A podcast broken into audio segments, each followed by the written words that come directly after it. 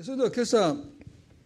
実会の第9回ですね。今いよいよ終わりに差し掛かりつつありますけれども出エジプト記の20章の16節。出エジプト記の20章の16節。あなたの隣人について偽りの証言をしてはならない。あなたの隣人について偽りの証言をしてはならない。実会の第9回は偽証ですね法廷における偽りの証言を禁じていますですから単に嘘をついてはならないということを戒めてるんではなくて裁きの場においてあなたの隣人について偽りの証言をしてはならないというふうに命じているんですね。でそれはこのシナイ山でこの実会を受けた時からそれ以後もそうですけども裁判の場でねこの物的証拠まあ例えば今日ならば DNA 検査があったりとかですね指紋があったり。でそういったものがですね、えー、まあ証拠として出されないわけですからほぼほぼ証言によって人のまあ命運っていうか無罪か有罪かが決まってしまう。ですからその人の人生を左右するあるいはもうその人の命さえ奪いかねない証言の重みですね。ですからここで厳しくそのことを聖書が命じている。で今日はですねまあいろんな証言をしても覆すだけの物的証拠があるならばですねいくらこの人が犯人だと思いますと言ってもですね異なった人の指紋が検出されたり、まあ、DNA の鑑定でこの人は全く無実だってことの証明ができる、まあ、時代ですけどもでもやっぱりこの戒めは私たちにあることを求めてると思うんですね。ですからそれは単に嘘をつかないというような、まあ、道徳的な範囲の中でこれが命じられているんではなくて、まあ、もう少し深い意味があるんだろうと思います。まあ結論から言いますとあなたの隣人について偽りの証言をしてはならないというこの戒めの根源にはですね神について正しく証言せよという一つのメッセージがそこにあると思いますね。ですから私は別に人に対してね偽りの噂話とか、ね、そういうルフしたわけじゃありませんと。ということでこの戒めを私たちが守ったというよりもあの裏のメッセージですよね。神について正しく証言せよということがここで命じられてるんだというふうに思います。ですからもし私たちが神について正しく証言しているならば隣人の悪口を言うことも隣人の信頼を貶めるようなことも私たちはおそらく口にしないんだろうと思います。ですから、そのことは表裏一体なんだというふうに思うんですね。で今日はあのヨブと3人の友人たちのやり取り特にテマン人のエリファズとヨブとの会話を通してこの実会の第9回の戒めの重みというか大切さを考えたいと思います。呼ぶ記の一章の一節にこうありますね。うつの地に呼ぶという名の人がいた。この人は潔白で正しく神を恐れ悪から遠ざかっていた。聖書が呼ぶを潔白な人だって言いました。罪のない人ではありませんね。それは神様以外全ての人が罪人ですけどもでも神の目から見てヨブはですね本当に潔白な人で神を恐れて悪から遠ざかっていた。ですから神様はヨブを責めておられないんですね。それどころか全ての人の代表として悪魔がやってきてヨブを告発します。彼があなたを恐れて悪から遠ざかっているのはあなたが彼を特別に祝福しておられるからに違いない。もしあなたが祝福を彼から取り上げるならば彼は間違いなくあなたを呪うだろうと言いました。ですね。ですから悪魔は神様に挑戦してるわけですよね。ヨブはそういうことはつゆ知らずもう自分のこれからの言動によって神の皆がですね崇められるのか地に落ちるのか、まあ、そういうことが天において行われていることを彼は知らずにですね一つの苦しみと出会っていくわけです。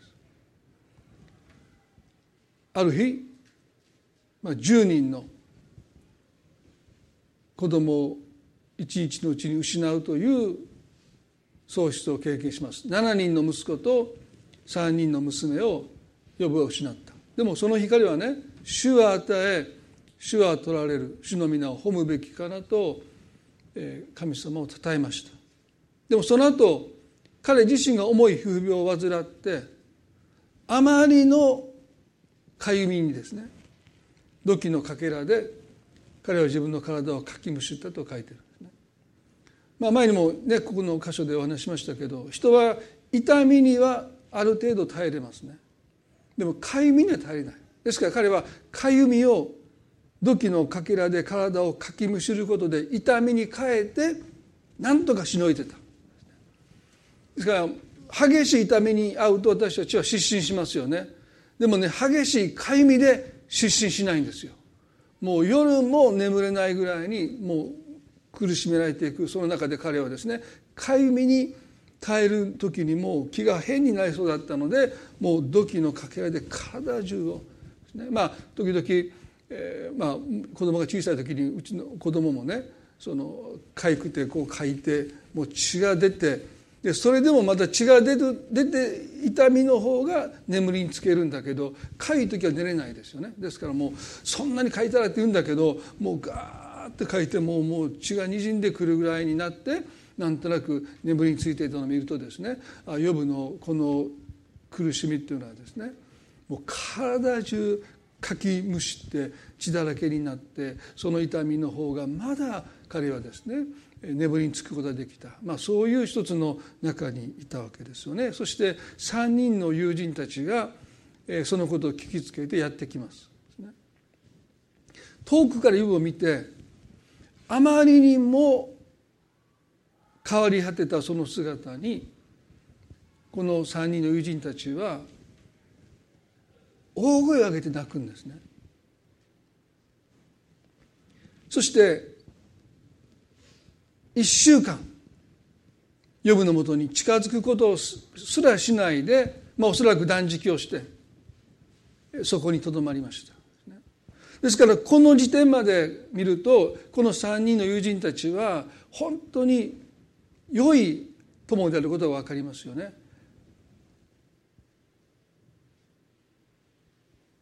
安易な慰めの言葉をかけずにただ泣いて沈黙して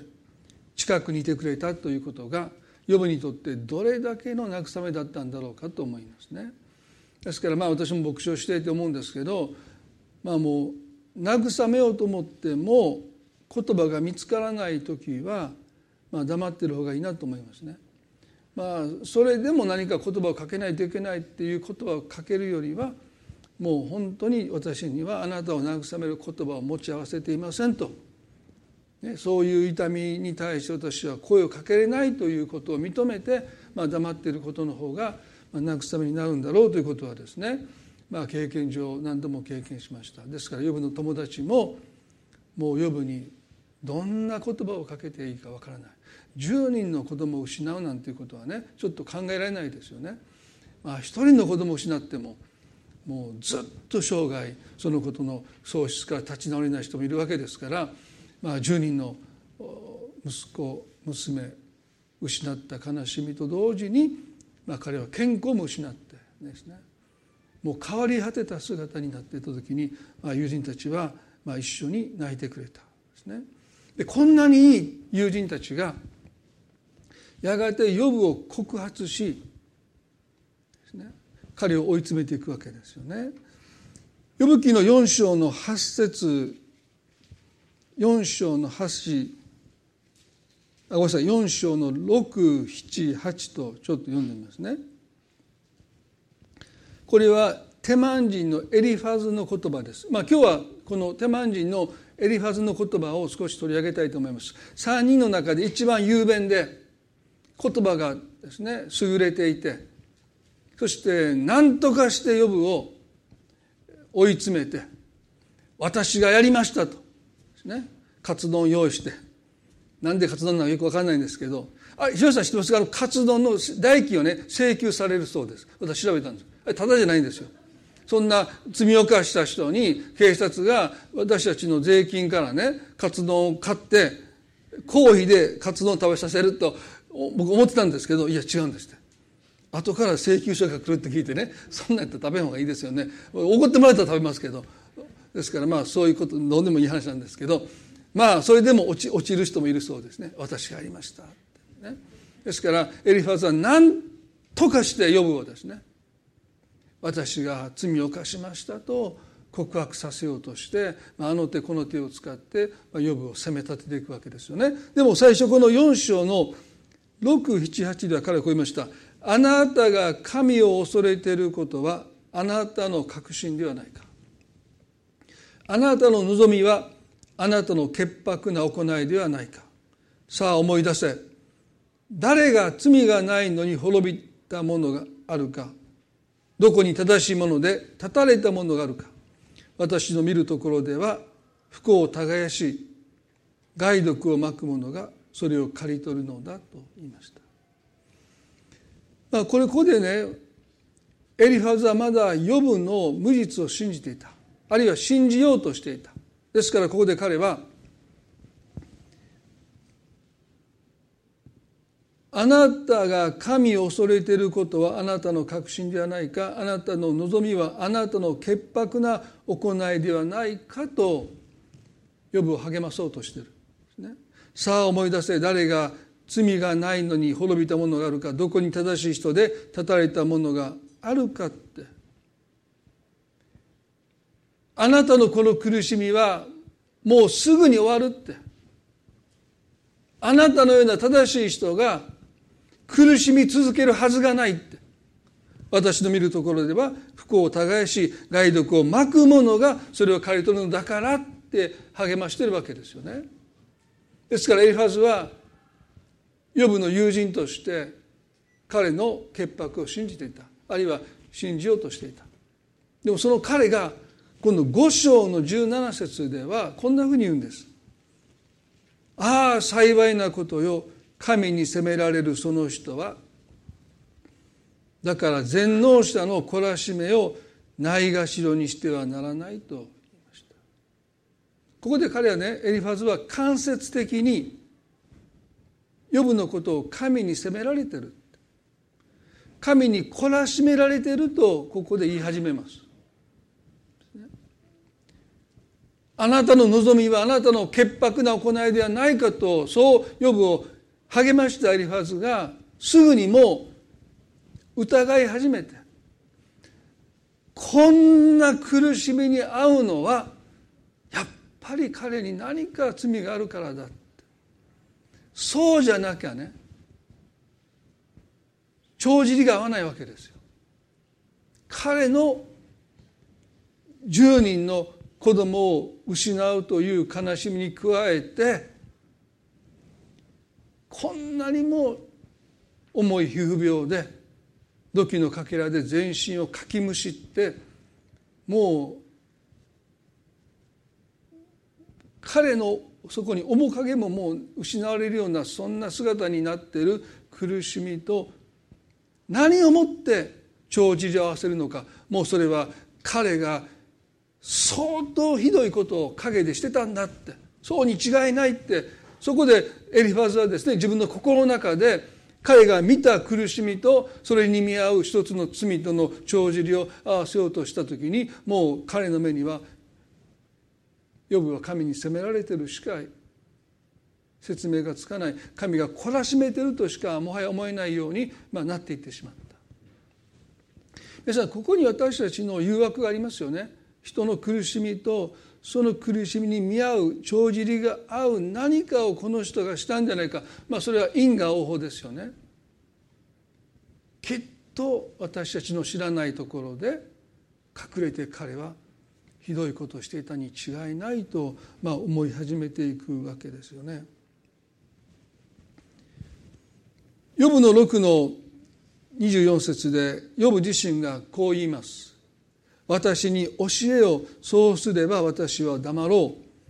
私がどんな過ちを犯したか私に悟らせよと言いました。教えてくれって私が一体何をしたからと言って10人の子供を失いこんな重い皮膚病でこんなにも苦しまなければならないとか私には分からないので私に教えてほしいとまで言いますそしてこう言いましたねまっすぐな言葉は何と言いたいことかあなたがあなた方は何を責め立てているのかと言いました。ここで彼はねまっすぐな言葉と言いました。これはね正論ですね。愛のない正論は言葉の暴力だと呼ぶを訴えた。こんなにも傷ついて土器のかけらで体中をかきむしってるこの私をあなたはなおも言葉の暴力で私を殴り続けるのかと訴えてるんですよね。皆さん私たちはこの呼ぶのこの言葉をですね本当に受け止めたいですよね。まあ、私が、まあ、特に子供が小さい頃ですねよくお父さんは正論ばっかり言って牧師ですからね牧師が正論言わなきゃ何を言うんだっていうふうに、ね、異論ばっかり言ってたらちょっとこの人おかしいと、ね、ですからまあ正論言わないといけないんだけど愛のない正論でしたよね。ですからもう子供たちが大きくなってくると、まあ、見透かされてますからね。まあ、お父さんもやってなかったくせにって言われて、まあ、正論が通用通用しなくなっていったんですけど、まあ、でもついつい私たちはねこの正しいことを言うことがその人にとって良いことだっていう思いで、まあ、正論をかざして、まあ、正論を言ってしまう時にまっすぐな言葉は何と言いことかというこの余分の言葉ですね。まあ、言葉の持っている暴力性っていうのはですねまあ、例えば人を殴ってもよくないですよ殴ってももしかしたら傷は、まあ、少し下言えるかも分かんないけど言葉の暴力で傷ついた傷はかなり長い歳月を癒されるために必要だなと思いますよね。ですからまあそういう意味ではエリファズはヨブのことをヨブのためをもって言ってるんだけどもうこの苦しみを早く終わらせるためにはあなたが罪を認めて私がしましたと言えばもうこの苦しみが終わるんだから呼ぶね？認めよって。そう彼は言い続けるわけですよね。そして呼ぶはその言葉に傷ついていくわけです。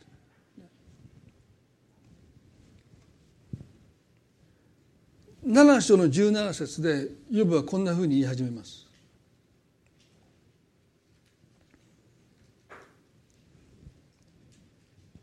人とは何者なのでしょう。あなたがこれを尊びこれに御心を止められるとはと言いました。これはですね簡単の声を上げてるわけですね。人とは一体何者なのでしょう？あなたがこれを尊びこれに御心を止められるとはというのはですねまあいわば本当にそのことに簡単の声を上げてる天地万物を作った神様が目を留めてくださる人とは一体何者なんでしょうか？でもその後彼はこういうんです。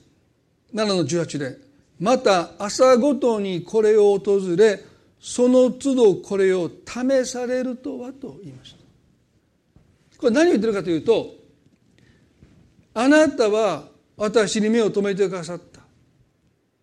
人とは一体何者なんでしょうかと簡単な声を上げつつもあなたは毎朝私のもとに来て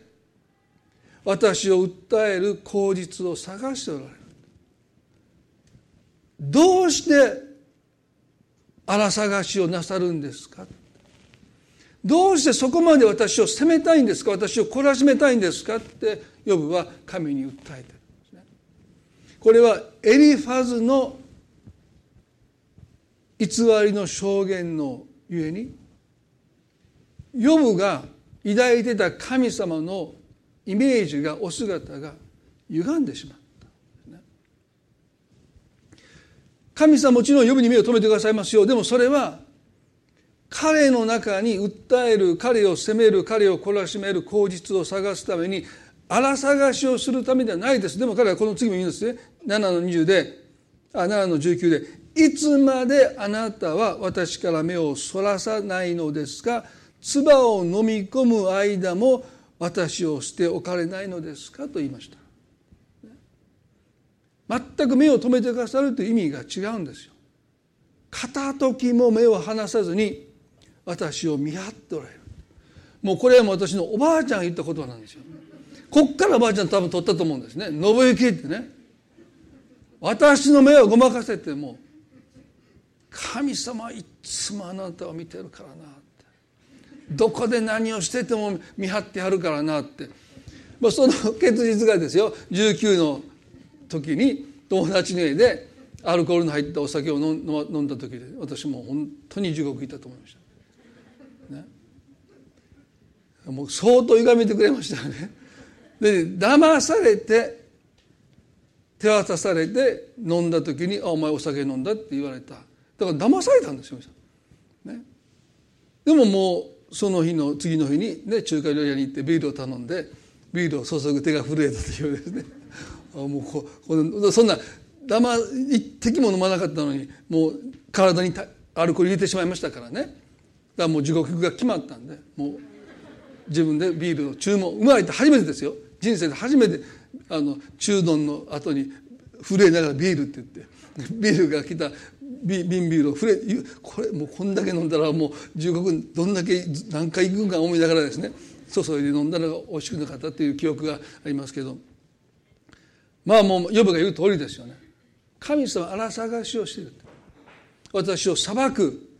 私を地獄に追いやる口実を。なぜそんなにまで必要に私の中に見つけようとなさるんですかって。ヨブが神に告白するまでになってしまったのはやっぱりエリファズがヨブを責め続けたんですよね。神様について偽った証言をエリファズがし続けた結果ヨブは一度だってそんなふうに神のことを考えたことはないんですよね。でもこの7章の18節ではいつまであなたは私から目をそらさないのですか唾を飲み込む間も私を捨ておかれないのですか？どうして放っておいてくださらないんですか？もう唾を飲み込むこの一瞬すらあなたの目は私を見張ってるんだって。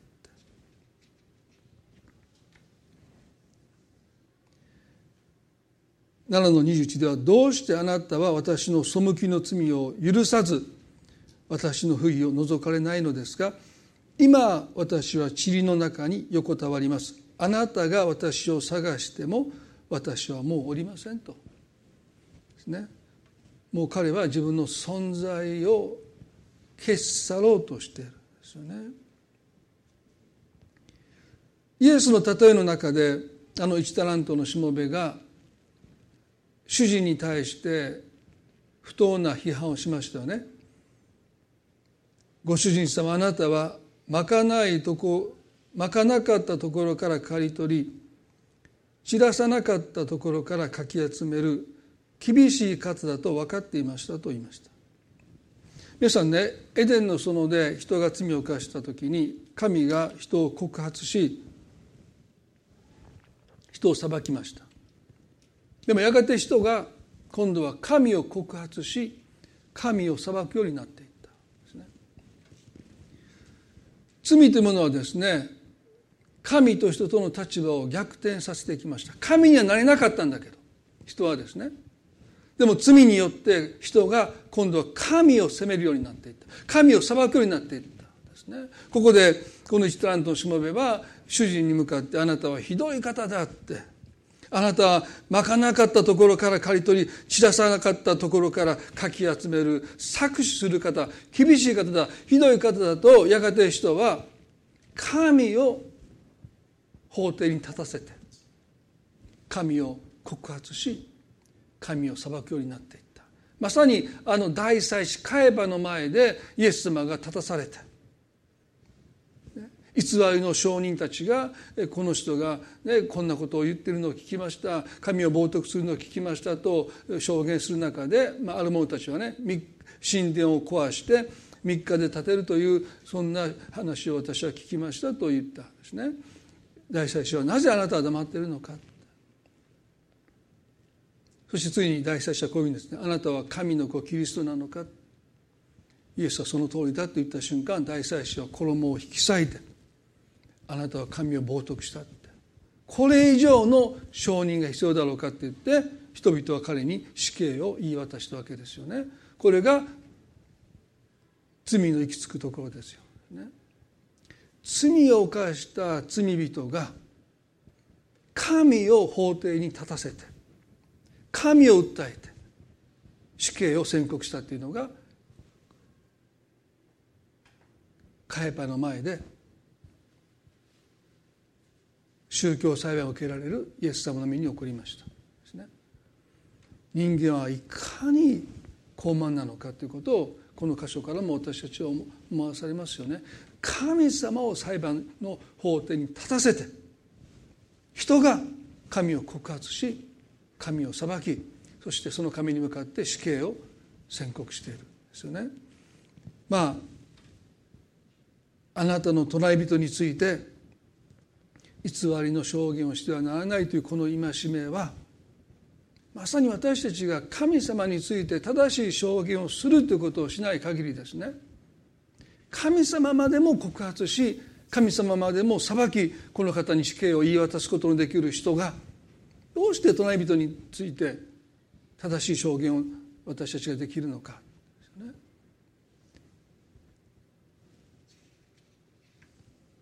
皆さんねこの神についての正しい証言は神について語られた不当な証言を裏返すことによって私たちは神について正しく証言できると思うんですね。例えば一タラントのしもべがこう言いましたよね。ご主人様、あなたはまかないところから刈り取り、知らさなかったところから集める厳しい方だと分かっていました。すなわちね、あなた私は何もしていないのに私を責め、私がした失敗でもない失敗を私のせいだと言って私を懲らしめる方だまさに要はそう言ったわけでしょ？私が一体何をしたのか私に教えてくれって。まさにまかなかったものを刈り取ろうとする神。どうしてそんなに私をいじめるんですか？どうして私をそんなに苦しめるんですか？私が一体何をしたから私は10人の子供を失い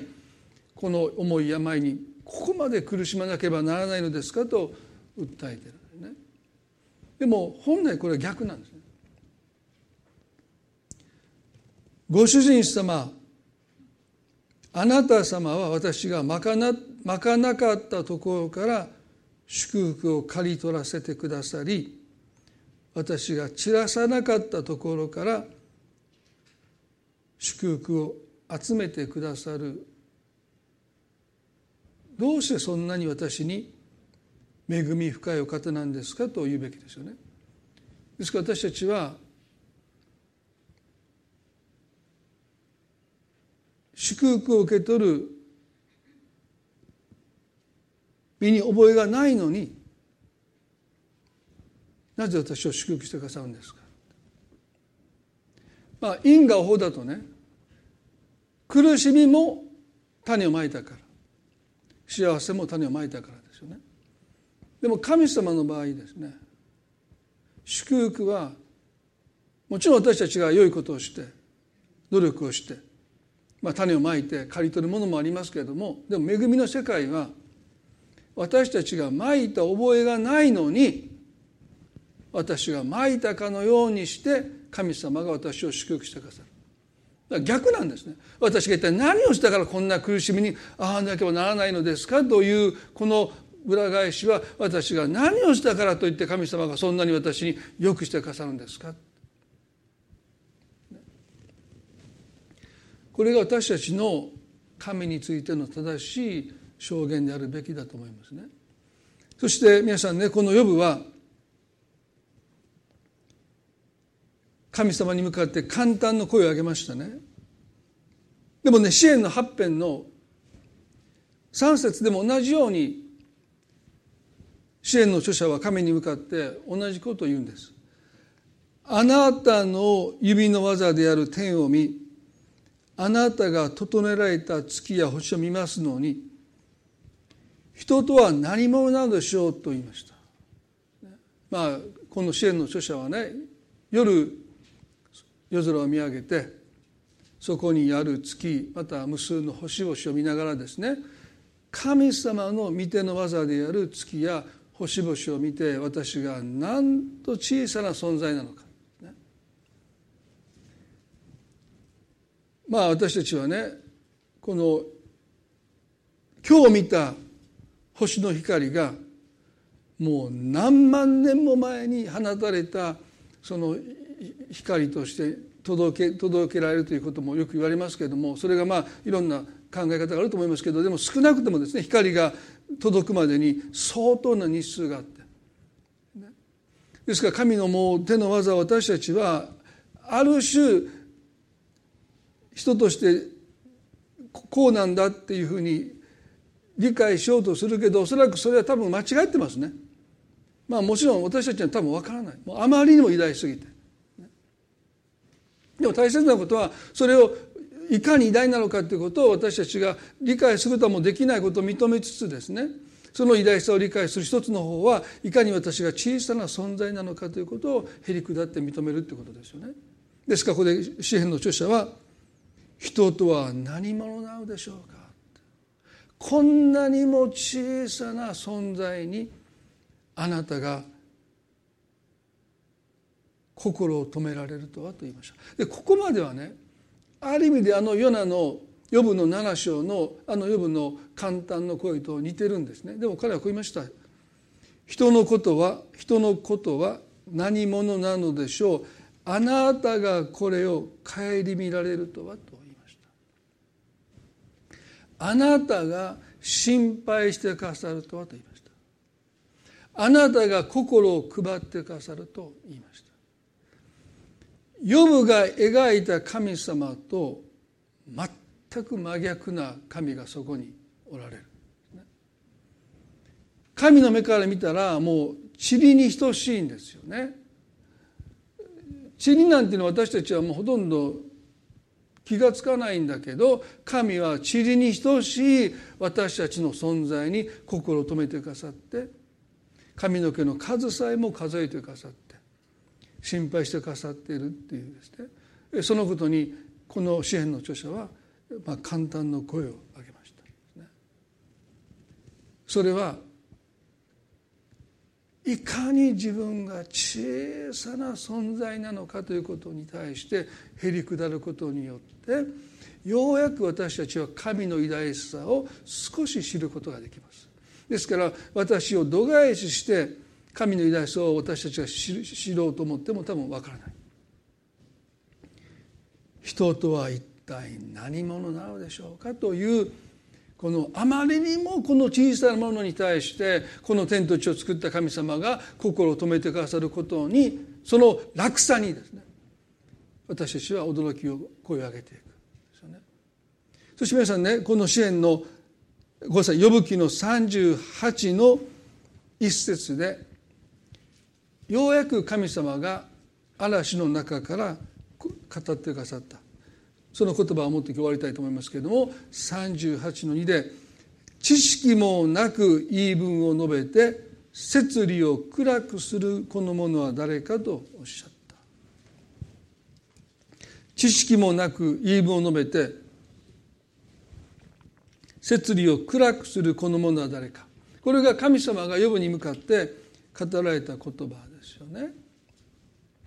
皆さんねこのことが何を私たちに教えてるか、まあ、この後もう少し読みますとね。さああなたは勇士のように腰に帯を締めよ私はあなたに尋ねる。私に示せ。私が地のもといを定めた時あなたはどこにいたのか。あなたに悟ることができるなら告げてみようとおっしゃったんですね。ここで神様はね知識もなく言い分を述べて摂理を暗くするこの者は誰かとおっしゃった。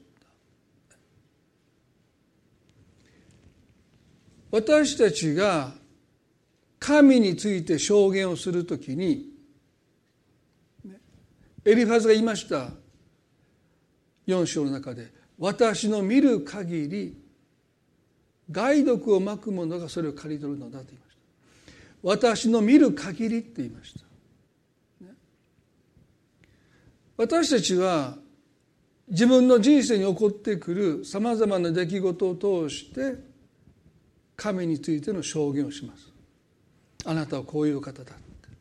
ユブもそうしましたよね。でも神はそのことに対してここで戒めとられるんですね。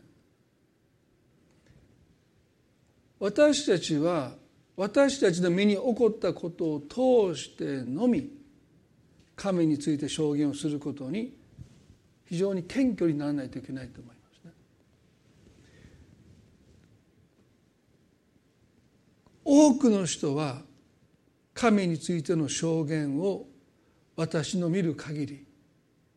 私の人生に起こった出来事を通して神はこのようなお方だと決めつけてしまいますね。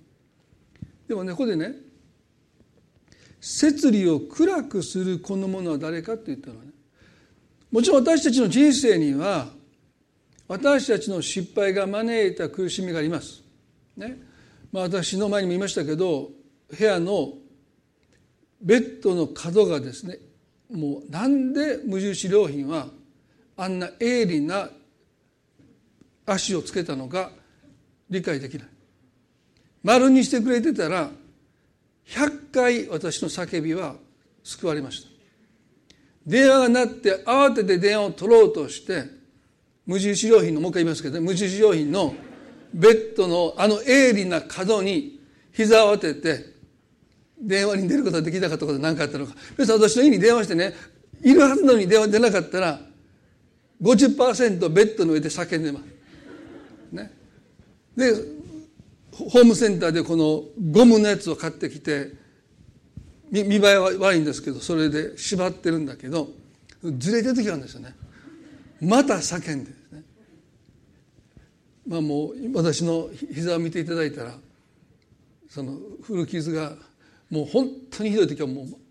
慌てて行った時はもうもうぐさっていうぐらいですね。まあ、なんでその話しましたかちょっと忘れましたなんでそんな話したんでしょうか今無印良品のベッドが良くないっていうそんなことを言おうと思ったわけじゃないんですけどね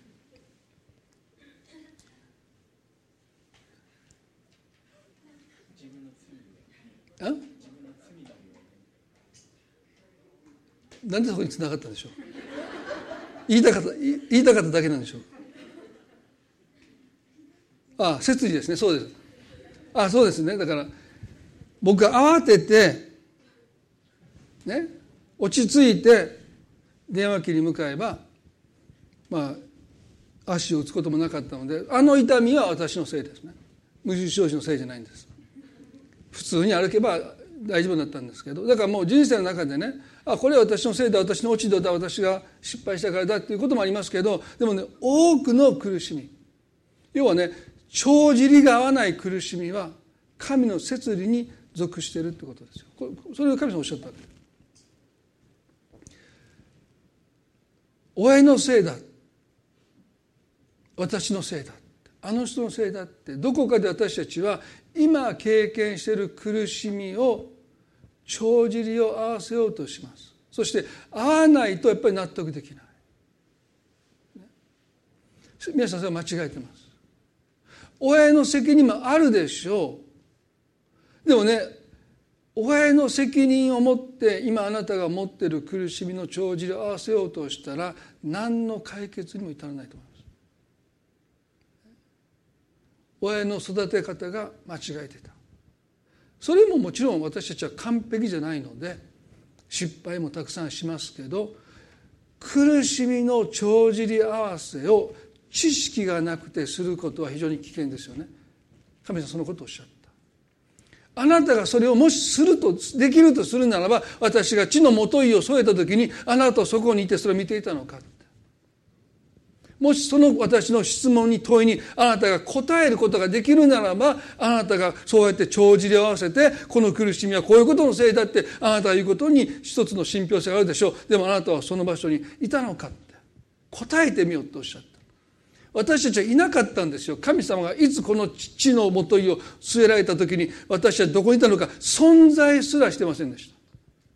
なのになぜ私たちは人生で起こる苦しみを分かったかのように誰々のせいだあの人のせいだ私のせいだっていうふうにして帳尻を合わせようとするのか。いやそれは神の神秘に属してない。ないのか。そしてねいつかあなたがしなくても私がその帳尻を合わせる日が来るから。それはもしかしたら私たちがこの地上の生涯を終えて神のもとに召された時なのかあるいはもし人生の後半いや明日かも分からない。それは私たちに分からないけれどもそれがなさるのは全てのことを働かせて益にしてくださるのがいつなのか私たちに分からない。でもね全てのことを働かせてくださりそれを益にしてくださる神様がおられるんだということを私たちが思う時ですね。苦しみの意味を私たちは問い続けることをやめて。それはもう神の摂理に属しているのだから。深追いすることをやめるということは、ね、私たちにとって神様を歪めて証言する誘惑に陥らない最善の選択です。神様この苦しみの意味を私はしばらく問いました。私のせいでしょうか？ね？妻のせいでしょうか？子供自身のせいでしょうか、ね、あのヨハネの九章の中でこの人が毎月目が見えないのはこの人の良心でしょうか？この人の罪でしょうか？と弟子たちが問い続けたようにでも神様おっしゃった。いや神の御業がこの人のために現れるためだということをおっしゃった。でも誰の思いにも浮かんだことがないことをイエスもおっしゃってくださった。んですよね。あなたの隣人について偽りの証言をしてはならないというこの戒めを私たちはまず神について偽りの証言をしてはならないと私たちは受け止めて、ね、知識がないことをへり下って認めて苦しみが神の摂理に属していることをへり下って認めて反省すべきところ反省してもいいと思いますよ。でもね帳尻を合わせてはいけませんよ。会う会うはずがないんですからヨブが何をしたからといって10人の子供を失う10人の子供を神が取られるための罪ってあるあるでしょうか？ないんですよそんなものは。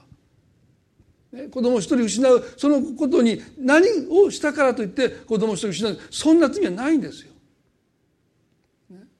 ある人は若くして重い病を抱えます。何をしたからその病気になったかそんなものないんですよ。そんな帳尻を私たちは合わせるべきじゃない。そう全部もう神様の摂理の中にあって神様がやがてその苦しみに見合ったものを私たちの人生に示してくださる。益にしてくださることによって私たちはようやくそのことの意味をおそらく教えてもらえることがあるんだろうと思います。でもね私たちの神に対する訴えは人とは一体何者なんでしょうか。神様がこんなにまでも心配してくださるとは。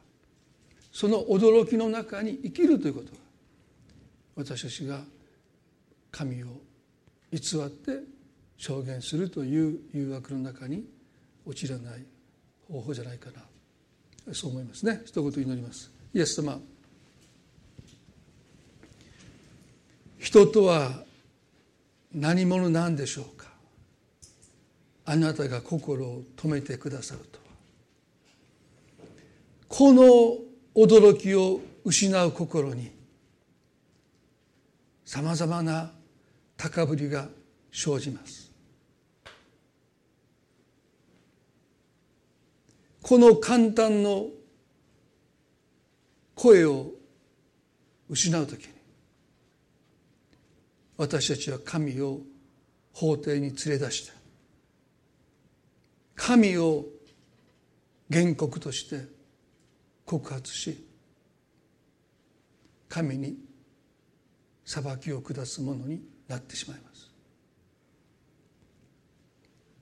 大祭司カイパの前で神の御子イエスが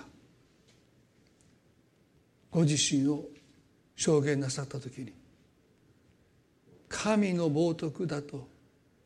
大祭司は衣を引き裂きました。それは私たちの姿でもあるんではないでしょうか。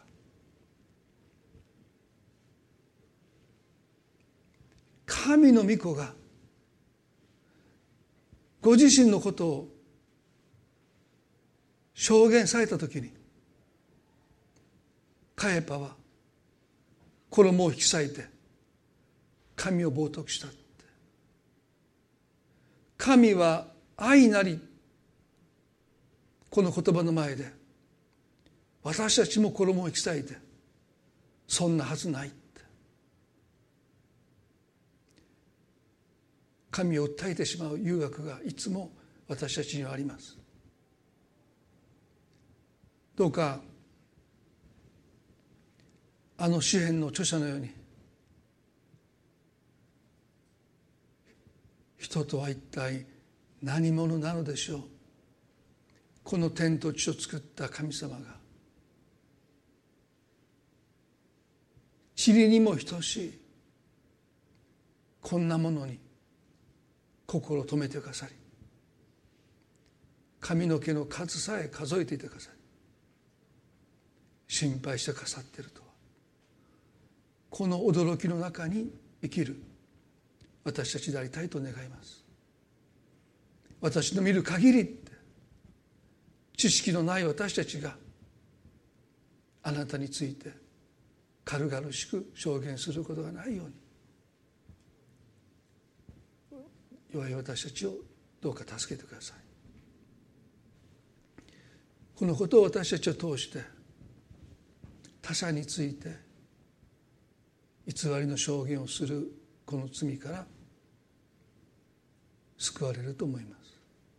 主をどうぞ私たちを憐れんでください。またこの一週間の歩みを神様どうぞ覚えてくださって一人一人と共にいてくださりその家族の一人一人の上にもあなたが祝福を持って望んでくださることを心から祈ります。あなたが多くの気づきを私たちに与えてくださることを信じます。この実会の第9回をそれぞれがもう一度心に留めて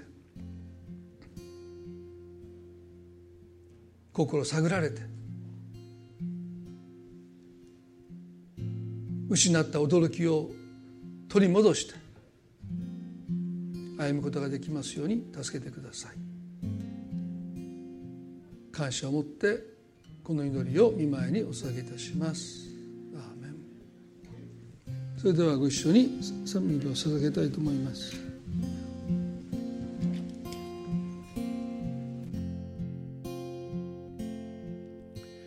私のすべてを見舞いに捧げ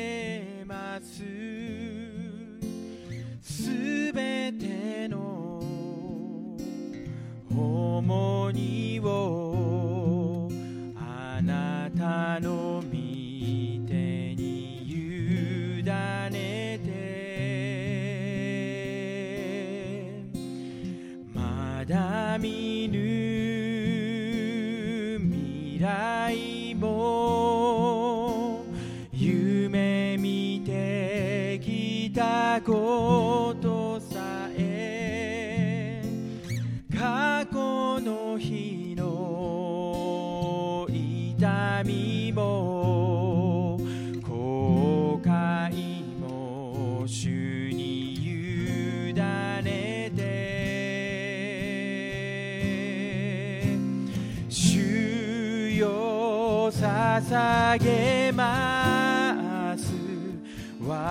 私のすべて。主の栄光に用いてください。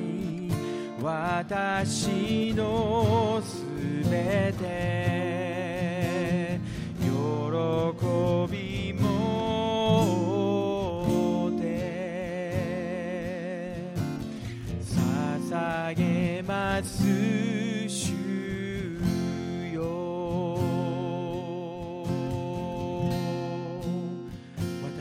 てを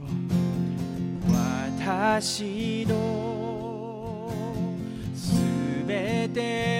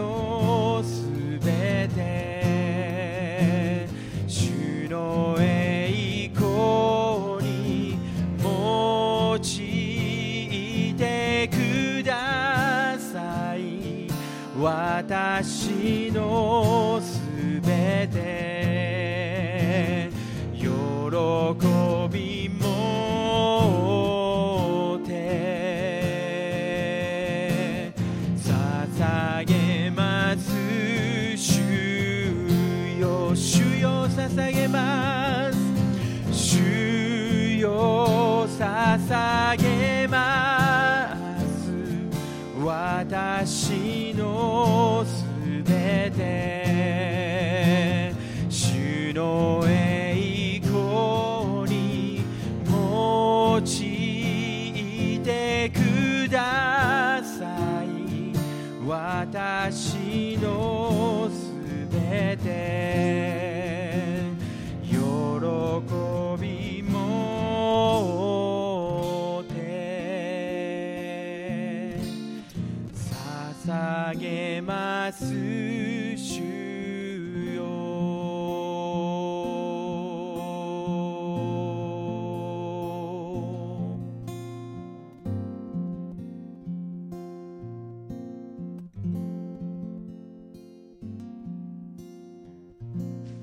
最後に短く祈ります。皆さんの中でね。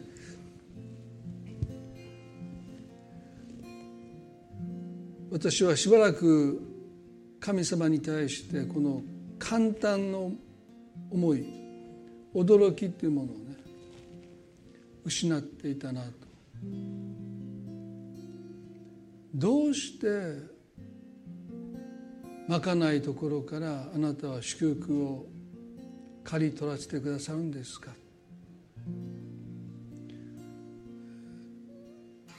それが私たちの本来の驚きの声であるはずですけどもそれを失っていた。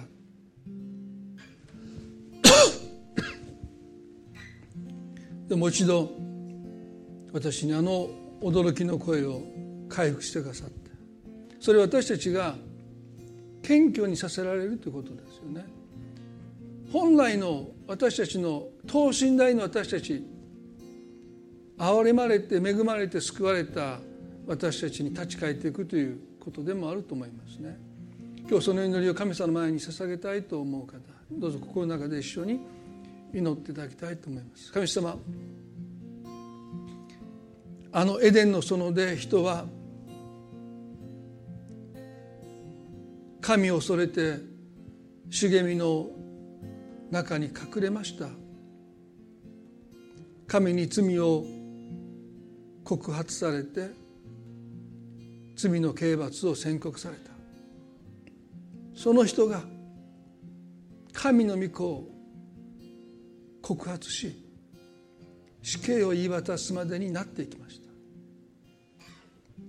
私たちの中にも同じことが起こります。イエス様を信じる時に私たちは自分の罪を認めて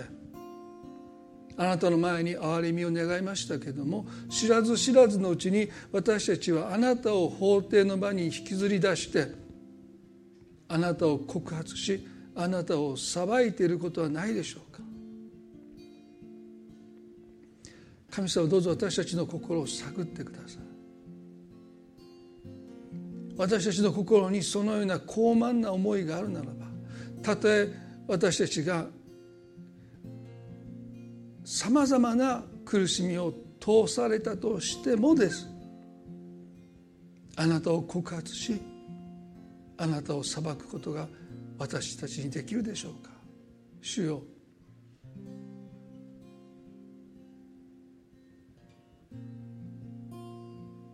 どうか私たちをへり下らせてくださって。